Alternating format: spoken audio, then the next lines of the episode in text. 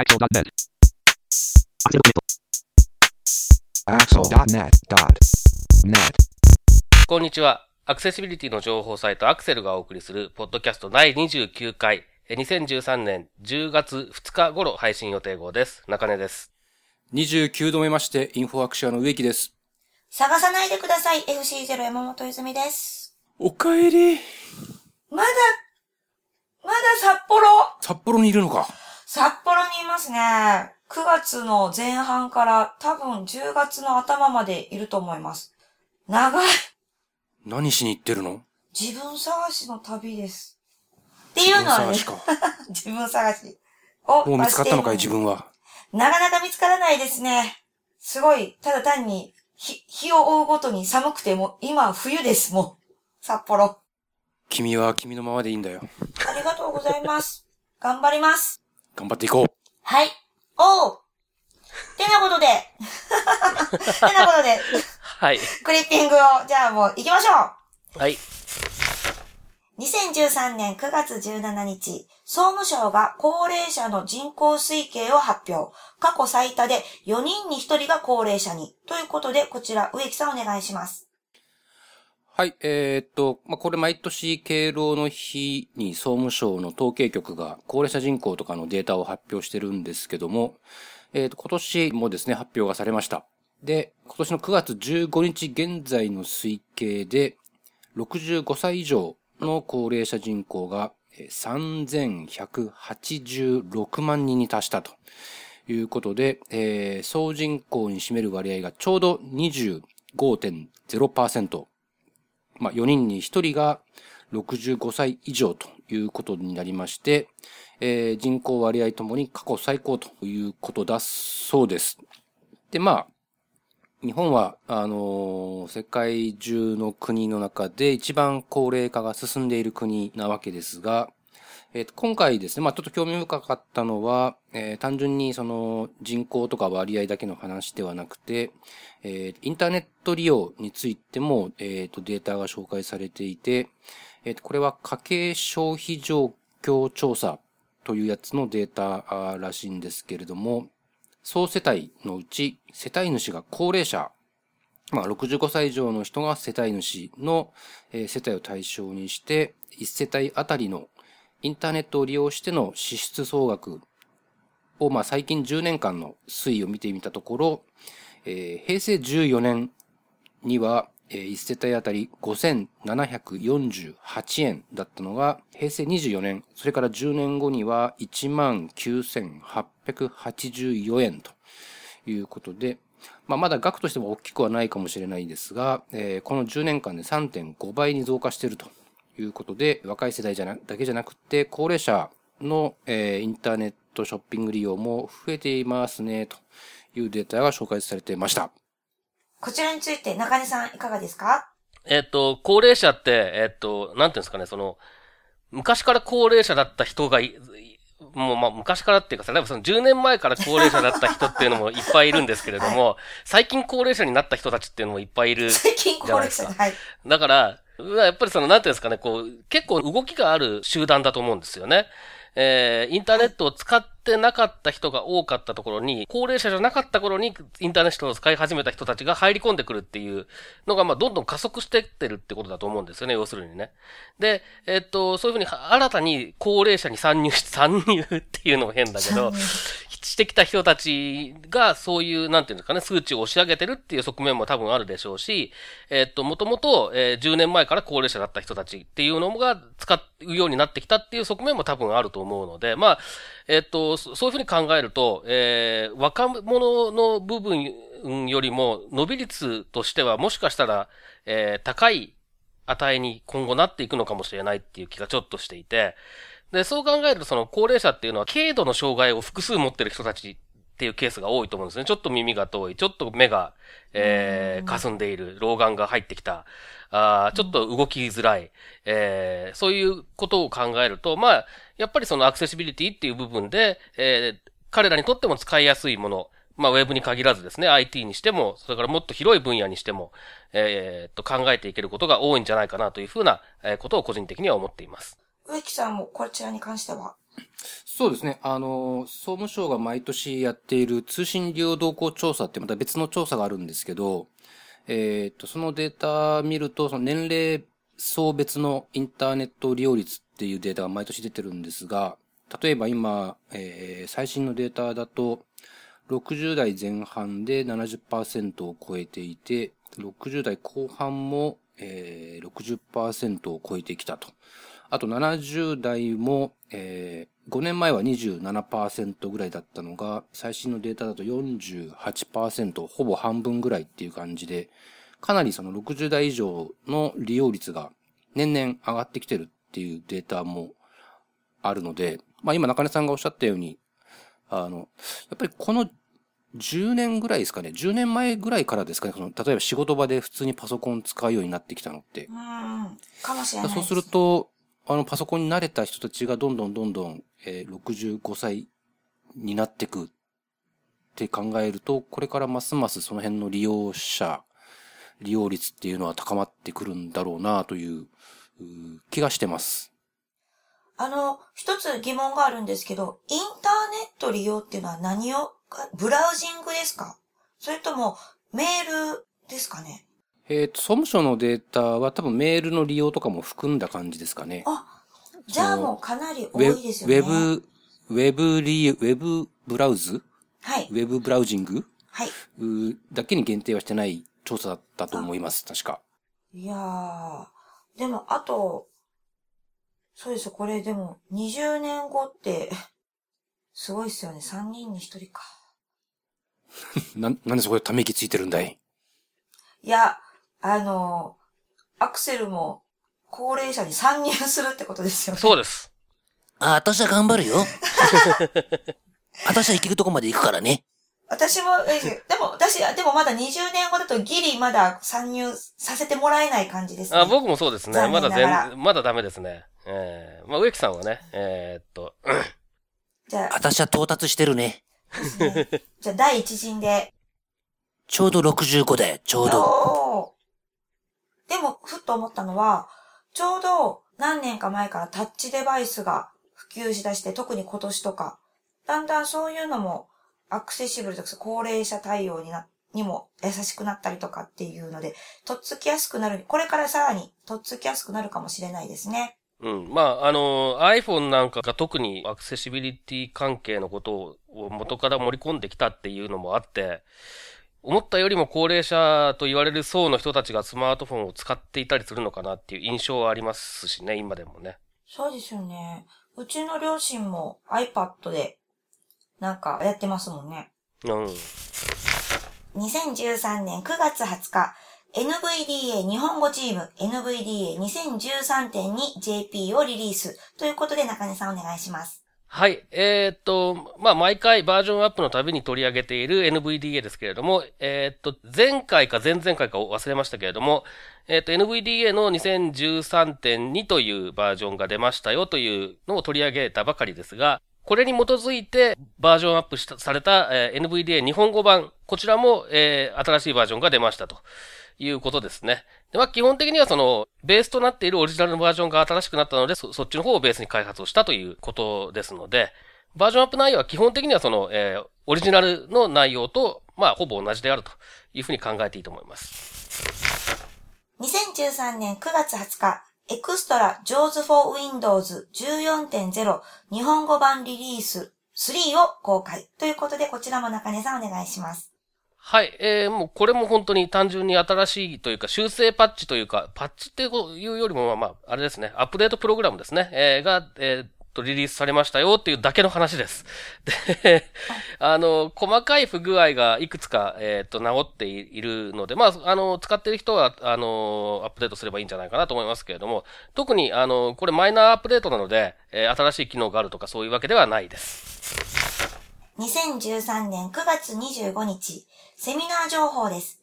電子書籍、電子教科書のアクセシビリティ。こちらも中根さんお願いします。はい、えっ、ー、と、これは、まあ、あの、セミナー情報というか、イベントが、の、えっ、ー、と、告知が出てたので、まあ、あの、ご紹介してるんですけれども、やはりその教育の現場に、えー、特にまあ教科書ですね。教科書に電子書籍を導入しようという動きとかって、数年ぐらい前から結構よくちらほら聞かれるようになってきた話なんですけれども、えー、これとアクセシビリティというテーマでセミナーが開催されるということですね。で、えー、具体的な内容、まあちょっとそのプログラムとか、その、えー、っと、登壇予定者とかのリストが出てたので、ちょっと眺めてみた感じですと、まあ、基本的にはですね、EPUB3 を使って、えー、それからあと DAISY という、まあ、デジタル録音図書の制作によく使われるフォーマットですけれども、まあ、これをうまく使って、え、アクセシビリティの高い教科書を作りましょうと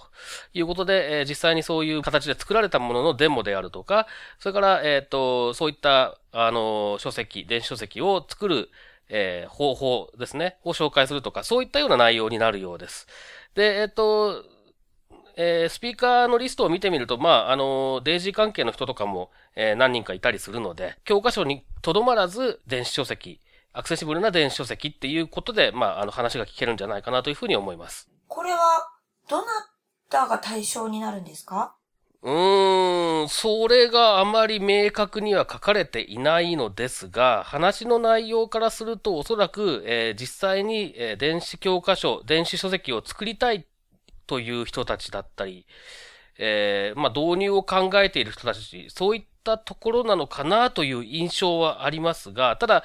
例えば実際にユーザーなんかでも、え、興味を持てる内容にはなるのかなという気もします。なるほど。これについて、植木さんいかがですか？そうですね。えっ、ー、と、個人的に、こう電子書籍とか、この辺のジャンルは、あの、キャッチアップができていないので、今から申し込んじゃおうかなと。えー、ちなみに、日時は2013年10月30日14時からですね。場所は新宿区の神楽坂だそうです。はい。多分あの、電子書籍とかその辺か興味ある人にとっては最新情報を結構一気に得られるんじゃないかなと思うので、えー、ちょっと僕は本当に今、参加申し込みをしてみようかと思ってます。じゃあ、これはレポートが期待できますね。あ、そうなっちゃう？そうなっちゃうと思います。あ、そうなっちゃうのね。そうなっちゃいますね。かしこしこまりました。お願いします。ということで、えっ、ー、と、クリッピングは以上で、じゃあ続きまして、9月18日に iOS7 がリリースされましたが、中根さんはもうすでに導入されてるんですか？はい。えー、と、試しに入れてみています。お、いかがですか？状況的に。状況的にまあ、アクセシビリティに関連した部分で言うと、えっ、ー、と、ボイスオーバーは、まあ、便利になった部分もある一方で、相変わらず日本語の読み分けがひどいとか、問題は残っているので、まあ、あのーあんまり嬉しくはないかなっていう、そそ特にその、なんていうんですかね、アップ、アップデートしてよかったなっていう感じはしないんですね、残念ながら。ただ、アクセシビリティ関連で言うと、あのえっ、ー、と、ちょっとこれ具体的にどういうハードウェアを使えるのかよくわからないんですが、えっ、ー、と、スイッチインターフェースというのが新たに、えー、機能として追加されていて、あのはいこれは上司、上司障害がある人ですね。えー、手が不自由な方が、えー、使うときに、スイッチと呼ばれるようなハードウェア。まあ、これは、あの、形状はいろいろありますけれども、単純にボタンを1個押すだけになっているようなものとか、そういうものもありますけれども、スイッチをつないで、えー、入力等ができるような、そういう仕組みが新たに、えっ、と、入れられたっていうことなので、これが多分アクセシビリティ的には一番注目なんじゃないかなって気はちょっとしていますね。おー、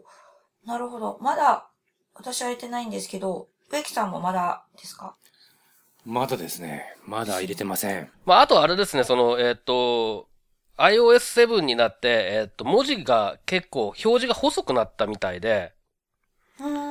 で、それで見づらいって言っている人がちらほらいるんですね。その、えっ、ー、と、これは視覚障害者じゃなくても、まあ見づらいって言ってる人がちらほらいいて、で、こういう人たち向けというわけではなくて、えー、視覚障害者、ロービジョンの人向けに、えっ、ー、と、文字を太くするっていうオプションがアクセシビリティの中にあるんですけれども、ええー、えっと、これをですね、一般の iPhone 情報サイトとかで紹介してるケースっていうのは結構ちらほらあってですね、これでまあ、あの、アクセシビリティっていうその機能の存在がもうちょっと知られるかなっていう、えー、期待感はありますね。あとはそのアクセシビリティの、えー、メニュー、設定の中でのメニューの位置ですね。これが、えっと、今 iOS6 までだとですね、えっと、設定の中の一般の中のずーっと下の方にあったんですけれども、そうでした。iOS7 になってアクセシビリティ結構上の方に来たんですよ。おお。あ、なのでそうなんですね。うん、スクロールしなくても、ファーストビューで、えっと、アクセシビリティの、えー項目が、メニュー項目があるっていう状態になっていたりもするので、なので、まあちょっとその、認認知が上がってくれると、これは、えーいいことだなという、まあそ、それはあんまり別に機能の問題じゃないですけれどもね、えーちょっとそういう意味では、えー期待ししたいくなってしまいますね。つい。うこれも、ーん。そうですよ。でもこれもやっぱり高齢者の方が増えてきた対応にも近づいてるっていうふうにも思えますよね。うーん。まあ、どう、どうなんですかね違う。まあ わかんない。どうなんですかね。何かというとですね、うちの父親もですね、うん。あの、何かを探して、あの、あ、文字をだから、ズームするようになってたりとか、アクセシビリティの設定にしてました。ああ。iPad。はい。なので、そういうのをやっぱり、やっぱ画面が小さいので、うん。あの、ズームしたくて仕方ないみたいです。なるほど。まあ、はいあと、あれですね、その、えっ、と、機能の見つけやすさっていう意味で言うと、あの、Siri で、えー結構、その、いろんな機能、オンオフできるようになった。まあ、Wi-Fi のオンオフとか、Bluetooth のオンオフができるようになったとかっていうのは結構、えーいろんなところで取り上げられてると思うんですけれども、個人的にこれは便利だと思ったのは、ボイスオーバーオンとか、ボイスオーバーオフっていうふうに Siri, Siri に言うと、ボイスオーバーのオンオフができるようになったっていうのは結構大きいですね。それって、英語ですか？日本語？あ、日本語で、日本、大丈夫ですか？大丈夫です。日本、日本語、えっ、と、Siri の言語設定が日本語になってれば、普通にボイスオーバーオンとか言えば大丈夫ですね。おーすごいそれは試してみたいです。まだその辺は、なんていうんですかね、地味ですけど、それなりに進化はしてるなっていう感じですね。なんか、今全然違うニュースのところ、ネットニュースを見ていたら、iOS7 の視覚効果で吐き気やめまいを感じる人が続出っていうニあーはいュースが出ていますね。え、何それ？何それ？あの、なんかですね、iOS7 の示唆効果とか、ズームアニメーションで気分が悪くなる人が続出してるらしいっていう。示唆効果っていうのはちょっとはい浮き上がったように見える、うー多分うん、視覚エフェクトだと思うんですけれども、そうですよね。こここれがあんまりで評判が、一部であんまり評判が良くないんですね。ですね。で、そこのニュースには、示唆効果を減らす方法っていうことで、こちら、設定の一般の中のアクセシビリティの中に 示唆効果を減らすというのをオンにすると、そうそうそうそう。少し、あの、軽減されるらしいです。これね、その、えー、示唆効果が嫌いな人が使う設定項目としても紹介されていることが多いんですけれども、あの、バッテリーを、あの、節約するために、この示唆効果をオフにするっていう、えーこともせ紹介されているケースがあったりしてですね。まあなんか、あの、まあそういうことを意図し意図したわけでは全くないと思いますけれども、えーアクセシビリティの中のメニューが紹介されることが、えー iOS7 になって多くなったという、まあ、そう考えると、えー何もしていない iOS7 のアクセシビリティがもしかしたら下がったのかもしれないっていう気がしなくもないっていうね。ああ、なるほど、そうですよねなる。ほど。へえ。でもこれ、あの、アクセシビリティのメニューの位置が上の方に上がってきたってさっきおっしゃってましたけど、一般の人ってアクセシビリティっていう言葉でわかるんですかね？いや、わかんないと思いますよ。やっぱそれは伝わらないと思いますけれども、まあ、あの、それは結局今まで目にしたことがなさすぎるから伝わらないっていう部分も往々にしてあるでしょうから。うん。例えば Windows なんかだとコンピューターの簡単操作センターとかがそんな名前ついてますけど、うんまあでも逆にいいのか。アクセシビリティっていう言葉自体を知ってもらうっていう意味では、うん、いいと思いますけどね。日本語版 Windows はそういう意味で言うと迷走していて、Windows 95の時に、まあ、えー、もともとアクセシビリティ機能っていうのは多分入ったんだと思いますけど、その時はユーザー補助だったんですね。あ、そうです、そうです。ね、確か。はい、で、はい。多分、Vista か、7かどっちか忘れましたけど、その頃から、えっ、と、簡単操作センターになったんですね。で、はい、そうですね。まあ、アクセシビリティだからって簡単かっていうとそうでもなかったりするので、それもどうかと個人的には思ったりするんですけれども。で、えっと、ということで、あの、マイクロソフトが最初にユーザー補助って言っちゃったもんだから、日本語ではユーザー補助っていう役を当ててるケースが少なからずあるんですよね。うんだけど、まあうん、もう、ここまで来るとね、素直にアクアクセシビリティっていう風に言っちゃった方がいいかなって気はしますけどね。うんそうですね。最近は、あの、だんだんあえて日本語に訳さないで進めるパターンって増えてきましたよね。うん。まあ、それも、あの、ちょっと、程度の問題でどうかなと思うこともありますけど、まあでもアクセシビリティという言葉はやはりもっともっと一般化するといいですよね。そうですね。そういえば中根さん、あの、前回、Google のはい。オンライン講座、やってみるっておっしゃってましたけど、実際やってみました？やってみました。はい。どんな感じですか、えーっとですね、基本的にはまあ、あの、ええまあ、ビデオとテキストの説明なんですけど、まあ、ビデオは大したことは、大したことないとか言っちゃうと怒られちゃいますけれども、あの、ビデオは本当に導入部分のだけ、えーですね、各回の、おとか各セクションの導入部分だけビデオで紹介していて、で、あとは、あの、参考資料をはい、へのリンクを提示しながら、えー文章でえー説明してあるというようなものです。それで、えっ、と、一部、その、じゃあ具体的にこのコードをこういうふうに変更してみましょう、みたいな、あの、ところがあって、で、えっ、と、まあ、あの、うーん。もともとその、なんていうんですか、HTML とか JavaScript のコードがペラオって貼ってあって、その、えっ、と、エディットボックスとかテキストエリアにですね。で、えっ、と、その下にあるボタンを押すと、えー別のウィンドウが開いて、えーその、そこの、貼ってあったコードを実際にブラウザで表示するとこうなりますよっていうのが、まあ、確認できるようになってるんですけれども、まあ、その、はい各、もともと貼ってあるコードの上に、じゃあここをこういう風に変えてみましょうみたいなのが書いてあるんで、実際に変えてみるわけですね。じあの、編集して。で、その、えっと、別のウィンドウで一回開いてみて、自分が修正した後どうなるかっていうのをまあ確認するというようなことができるようになっていて、その下に、えー変更前と変更後でどんな変化があありましたかみたいなことが、まあ、3択とか4択ぐらいの設問になっていて、で、それをこなすことによって、まあ、あの、その、その回のそのセクションを終了したというようなことが判定されるようになってるんですね。で、えっと、具体的には、どういうことをやらされるかっていうと、その、主に、ウェイアリアのいろいろなその属性を試してみましょうみたいな話で、まあ、ダイナミックな、その、まあ、メニューの、えー開いたり閉じたりみたいなやつとか、えーチェックボックスの、とか、まあ、ボタンの動作とかですね。あと、あの、ラベルとかですね。そういったものに関して、それ、あの、はい。アリアの属性がついてるかついてないかで、スクリーンリーダーがどういう風に動作をが違うのかを、まあ、ちゃんと確認してみましょうということが中心になっていて、で、まあ僕自身は、えっ、と、普段使っている Firefox と JAWS14 という組み合わせで主にやっていたんですけれども、あの、Google のその講座の、えっ、と、推奨は Chromebox という、まあ、Chrome に、えー追加することによって、Chrome を音声化できるエクステンションがあるんですが、これを使ってやってみましょうと。いうことで、もうあの、一部についてはこれも使ってみました。で、えっと、全体的な印象としてはですね、JAWS14 と Firefox の組み合わせに関して言うと、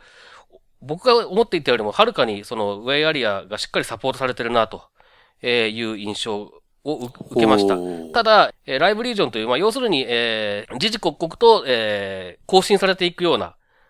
例えばまあ、株価のボードとか、思い浮かべると分かりやすいと思いますけど、そういうような、えーものを表すための、まあ、ライブリージョンという、う機能が、機能というか、まあ、ウェイアリアの中で定義されてるんですけども、これに対する対応は JAWS14 では多分まだできてないようで、で、えー、Chromebox の方で試してみると、これはちゃんと対応しているということで、Chromebox は思っていたよりも随分と しっかりとサポート、いろいろサポートしてるんだなということで、これも、えーちょっとした発見でしたね。あー結構、その講座自体は一方通行じゃなくて、自分も参加してというか、ワークショップ的な実習スタイルが取り込まれてる感じですか？そうですね。まあ基本的にはそうですね。あの、一方的にずずーっと聞いてりゃいいとか読んでりゃいいっていうようなもんではないですね。うーん。それは面白そうですね、でもね。まあ、あの、えっ、と、比較的よく作られてるなっていう印象はありますが、ただまあ、あの、さすがに無料であるっていうことと、回数が少ないっていうことと、とかを考えると、まあ、あんなもんだろうなとは思うんですけど、もっとしっかりね、作作ればもっと面白いものになるのになっていうことも、まあ、同時に思ったりはしています。これ、えー、9月30日までなんですか？そうですね。なので、もうこれが配信されてる時には終わってしまってるんですけど、まあ今回の反響とかでね、その、もうちょっとえー発展したものとか出てきてくれたりすると、いいなと個人的には思ってるんですけどね。はい。続きまして、実はまた全然話は変わるんですけれども、えー実は11月と12月にアクセル、いろいろとイベントに出たり、やったりっていうことがあります。まずは、アクセルミートアップボリューム3開催決定しましたイエーイーはい。えー、日にちは11月6日水曜日夜の7時から東京の新宿での予定をしています。で、詳細は、えーまだ未定なところもあるんですけども、できるだけ早くに告知をできるようにしたいと思ってますので、楽しみにしててください。はい。よろしくお願いします。これゲストはもう決まってるんですよね？はい。えーっと、そうですね。前回のポッドキャストをお聞きいただいた方はご存知のように、えー今度のアクセルミートアップでは、ユニバーサルワークスの清家さんをゲストにお迎えして、いやあのー自治体サイトの話から発展させていろんな話をしていただいたり、まあ我々もしたり、えーできればなというふうに思っています。楽しみですよ。ドクタード S だからね。ド S ですからね。あ、ドはつかないらしい。ドクター S だった。あくまでも清家の S と。はい。そ、そうらしいです。ということに、そうらしいですね。という感じで、まあ、ということで、もう一度、11月6日水曜日の夜7時から新宿で行う予定ですので、また詳細が決まり次第、えー告知しますので、楽しみにしていていただけたらと思います。はい。はいそ。して、もう一つ、えー今度は、アクセルミートアップではなくて、イベントに登壇をするというお知らせですね。去年も登壇させていただいた CSS ナイトシフトというイベントです。今回は7回目ということで、こちらのアクセシビリティのセッションでアクセルが登壇します。で、日にちが2013年の12月14日土曜日、お昼の1時半からスタートの予定で、場所は神田、東京の神田になります。で、CSS ナイトシフトっていうのは何かというと、毎年その年のデザイントレンドですとか、マークアップですとか、アクセシビリティとか、その他のいろいろなトピックを各トップランナーたちがですね、振り返って、そして今年で言うと2013年なので、来年の2014年はどういう風になっていくのかとかっていうのを各セッションで、ま、総まとめをしていくという年末にいつもあるイベントになります。で、そこにアクセルがアクセシビリティのセッションで、いろいろと今年のアクセシビリティですとか、来年はどうなるのかっていうことを熱く語る、カッコ予定、カッコ閉じる、な感じですよね。語るよ。悪いけど。今年もね。語らせてもらうよ。ぜひ、もうお願いします。楽しみだな何が出てくるんだろう、今年。あ一応このシフトというイベントでは、ええ、あの、アクセシビリティはもう初回からずっと毎年、だから7回連続そうですセッションさせていただいてて、まあ去年からアクセルとして出させてもらってますが、まあ、あの、こういう場でアクセシビリティの話をさせていただけるのは非常にありがたいと言いますか、えー貴重な機会ですので、はい今年も3人でがっつりとが。っつりとそうです、行きたいなと。去年は公開録音だったんですよね。そうですね。今年、今年どうしようかねどう。しますかね？まあちょっといろいろ考えましょう。あとはなんかやっぱり植木さんの おまけとかもやっぱり気になりますよね。うん。あそこはね、去年ちょっとね、自分でハードル上げすぎたなっていうのがあって素晴らしいですよねうんでまあそういった意味も含めてね、ちょっと考えた方がいいかなと、いろいろとはいどうしようかと。まあいろいろと今年、そのデバイスも増えてきたものもありますし、あの、いろいろと iOS7 のこともありますし、いろいろ振り返りも楽しそうですね。頑張りましょう。頑張りましょう。ということで、今の CSS ナイトシフトというのは12月14日土曜日、東京神田での開催予定になっています。こちらは詳細がもう決まっていますので、えーアクセルのサイトでもリンクを貼っておきますので、ご興味ある方はご覧いただけたらと思います。てなことで、最後なんですけども、アクセルのツイッターにリプライがあったんですよね。えっ、と、この画像には、このオルト的なケーススタディでわかりやすく、妥当なオルトの付け方を教えていただけないでしょうか日常的にオルトで悩んでいます。というご相談が、アクセルのツイッターの方にリプライがあったんですけども、オルトに関して、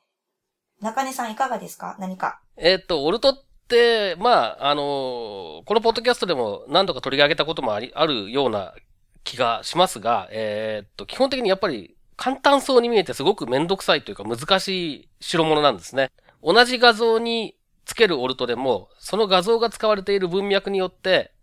オルトの内容が変わってくるっていう、とか変えないといけないので、機械的につけていけばいいというものではないっていう部分で、まあ、当然そういう、そういうこともあってすごく難しいっていうことだと思うんですね。なので、そう考えるとですね、このケースではこうっていうのを言えると楽なんですけれども、実はそのケースっていうのがどういうケースなのかっていうのをすごくちゃんと分析しないといけない場合が多いと思うんですね。あの、どういう文脈で使われている何の画像で、えどういう意味を持っているのか、それを踏まえた上でオルトっていうのをつけていかなきゃいけないということなので、具体的にどういう場合に迷っているのか、悩んでいるのかっていうのをぜひですね、聞かせていただけると、まあ、あの、僕がない知恵を絞って、そして植木さんが、えー、豊富な経験に基づいて、えー、ご回答できるんじゃないかなというようなことを思ったりしますね。植木さんもいかがですか？豊富だぜ、経験は。兄貴。豊富な経験から私がアドバイスさせていただきたいと思っております。ますまあでもこれ本当にあの、具体的にこのページのこの画像なんですけど、みたいな感じでお題をいただけると、イズイズの100本ノックとか、いろんなところで、取り上げられるかもしれないですね。まあ、あの、具体的にページ上げると、いろいろお客様のページだったりすると、いろいろあるでしょうから、まあそこは、ちゃんと伏せた形でお出ししますので、そこはご心配なくと言いますか。で、あの、まあ、この方も日常的にオルトで悩んでいるらしいので、例えば、こういう時っていう風にして出していただけるといいですよね。そうですね。まあ、とりあえず悩ん,、悩んでるもの全部送ってもらえばいいですね。そうですね。でも、本当はね、これちょっとネタとしてかなり、あの、なんていうんですかね、いくらでも無尽蔵にある ので、ネタが。なので、あの、イベントをね、オルトだけでやってもいいかなってずっと思ってるんですけれども、はい。まあ、あの、そのうちそういうことも考えたいなという感じですかね。で、あの、それまで待てないっていう方はぜひですね、具体的な例を添えて質問等をお寄せいただけるといいんじゃないかなと思いますね。中根大先生と植木大先生が的確なアドバイスをしてくれるよ。みんな、待ってるよ恐縮です。的確かどうかはまあ、なんとも。みんな心配するな。ということで、ウェブサイトからご質問等受け付けてますので、お気軽にお寄せください。はい、お待ちしてます。お待ちしてます。てなことで、本日のポッドキャストは以上です。はい、どうもありがとうございました。またねー。バイなら、ラナ。来月には次回です。さよなら。このポッドキャストへの皆さんからのご意見ご感想を Twitter、Facebook、サイト上のコメント欄、そしてメールで受け付けています。メールアドレスは feedback.axel.net feedback.axel.net です。なお、いただいたコメントなどをポッドキャストの中でご紹介する場合があります。それではまた次回。君は君のままでいいんだよ。ありがとうございます。